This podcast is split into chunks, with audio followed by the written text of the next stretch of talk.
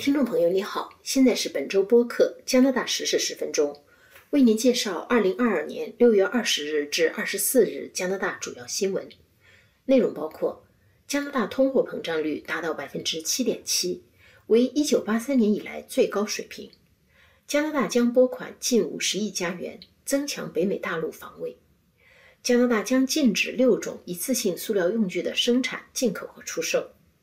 安大略省新内阁宣誓就职，蒙特利尔取代昆明成为联合国第十五届生物多样性大会举办地点。泽连斯基在加拿大高校发表视频讲话。加美联手在加东进行海污研究。下面请听详细内容。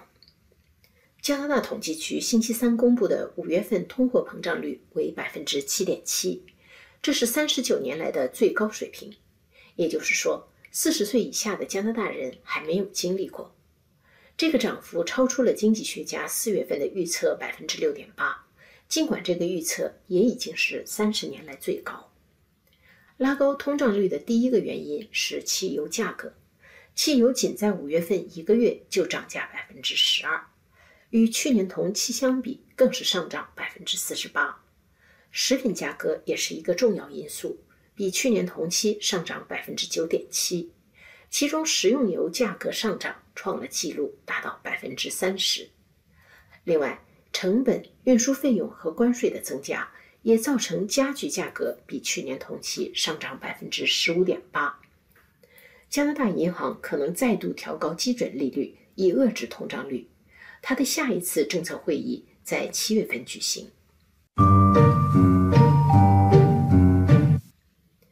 加拿大政府将在今后六年内拨款四十九亿加元，为加美联合空防的设备更新换代。加拿大国防部长阿南德星期一六月二十日在安大略省特伦顿空军基地宣布了这一消息。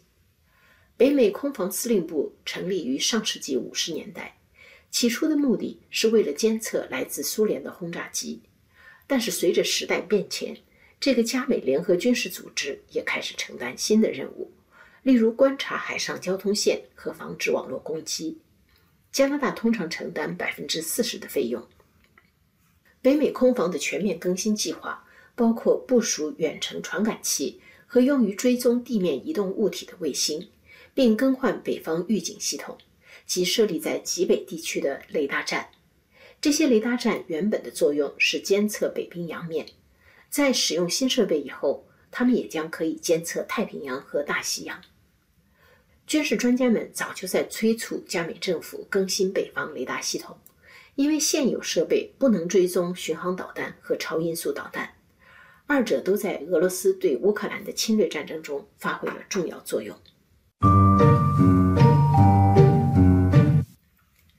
加拿大环境部长吉尔伯说。加拿大将在今年年底以前禁止进口生产塑料袋和泡沫塑料外卖盒等一次性塑料产品，在明年年底以前禁止销售，二零二五年底以前禁止出口。禁止出口一次性塑料产品，在加拿大政府过去宣布的计划里是没有的。这个变化将会受到环保人士的欢迎。特鲁多政府原定在二零二一年开始实施禁令。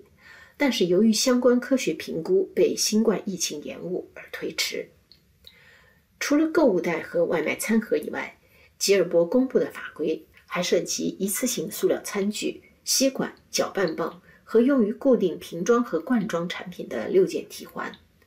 但是专门为残疾人士提供的吸管将会被保留。联邦政府去年根据加拿大环境保护法，把塑料定为有毒物品。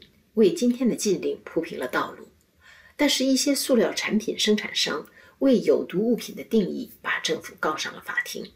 这起诉讼可能在今年年底以前开庭。加拿大政府还计划为一次性塑料产品中的回收原料比例制定标准，以扩大回收塑料的市场。目前只有百分之十或更少的塑料制品被回收。联邦统计数据显示，仅在二零一九这一年里。加拿大全国共售出一百五十五亿个塑料食品袋，四十五亿件塑料餐具，三十亿根塑料搅拌棒，五十八亿根塑料吸管，一亿八千三百万个塑料六件提环和八亿五百万个塑料外卖餐盒。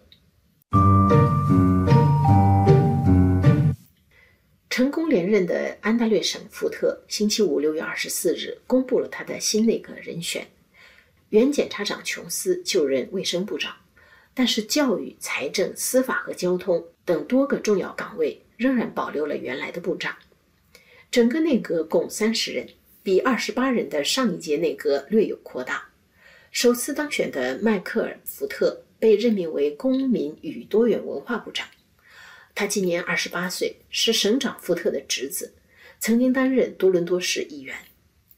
在三十位安省新内阁成员中，有七名女性和七名有色少数族裔。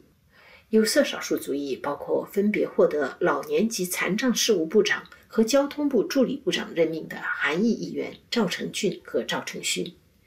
其中，赵成俊今年八十五岁，是安省议会中最年长的议员。在过去两年多的疫情中，担任卫生部长的艾略特没有参加今年的省选。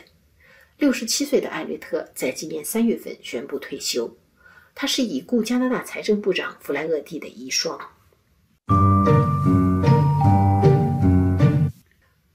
魁北克省最大城市蒙特利尔将在今年十二月五到十七日迎来联合国生物多样性大会 COP 十五。这次会议原定在中国昆明市举行，但是在中国严厉的防疫措施和多个城市的反复封控，使联合国不得不考虑改变会议地点。COP 十五是联合国生物多样性公约缔约方第十五次会议的简称。这次会议分两个部分，第一部分去年十月已在昆明召开，采用线上和现场会议结合的方式。虽然第二部分大会将在蒙特利尔举行。但是会议的议题和会标不变，主办方也仍然是中国。中方将负责资助一些发展中国家部长前来出席会议的旅行支出。联合国生物多样性公约一九九二年在里约热内卢通过。公约执行秘书穆雷马说：“今年的峰会格外重要，因为科学家们在近几年发现，地球正在以前所未有的速度失去生物多样性。”将近五十万种生物的生活生长环境不足以支撑它们的长期生存。如果这种情况得不到改善，有些生物将会在今后几十年内灭绝，这会对我们的经济、生活和食品安全产生巨大的影响。乌克兰总统泽连斯基星期三六月二十二日应邀对加拿大大学生通过视频发表演讲。他利用这次机会向在海外留学的本国留学生发出呼吁，希望他们战后返回乌克兰生活和工作。这次活动由多伦多大学蒙克国际事务与公共政策学院主办，加拿大各省多所大学参加。演讲开始前，向听众介绍泽连斯基的是有一半乌克兰血统的加拿大副总理弗里兰。泽连斯基说。实现和平是我们能为后代创造的最重要的条件，但是没有这些在国外学到了知识的年轻人的参与，乌克兰的重建将会是艰难而缓慢的。听众中有许多乌克兰留学生。当泽连斯基开始用乌克兰语演讲的时候，听到乡音的蒙特利尔大学留学生玛丽娜·赫雷尼科娃忍不住流下了眼泪。他在演讲结束后对前去采访的记者说。当泽连斯基总统提到战争在二月二十四日爆发时，对于其他学生来说这只是一个日期，但是对他和他的同胞来说，感觉是非常不一样的。弗里兰在开场白中说：“加拿大到目前为止已经向乌克兰提供了十五亿加元的援助。”他还表示，无论战争持续多久，加拿大都将和乌克兰站在一起。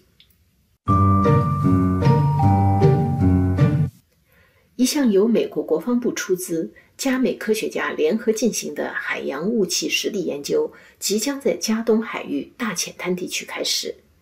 那里是全世界在夏天里雾最重的地区之一。据信，这是迄今为止规模最大的对海雾的研究。雾的出现和消散都十分迅速，是科学家们了解不多，因此也是最难预测的天气现象之一。但是它可以很快降低港口、公路或者机场的能见度，甚至对军事设施形成干扰。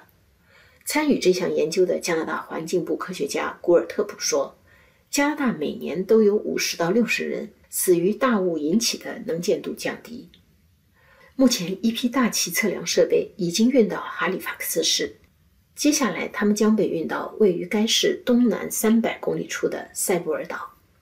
明年夏天，科学家们将前往黄海继续这项研究。以上是加拿大本周的主要新闻，谢谢您的收听。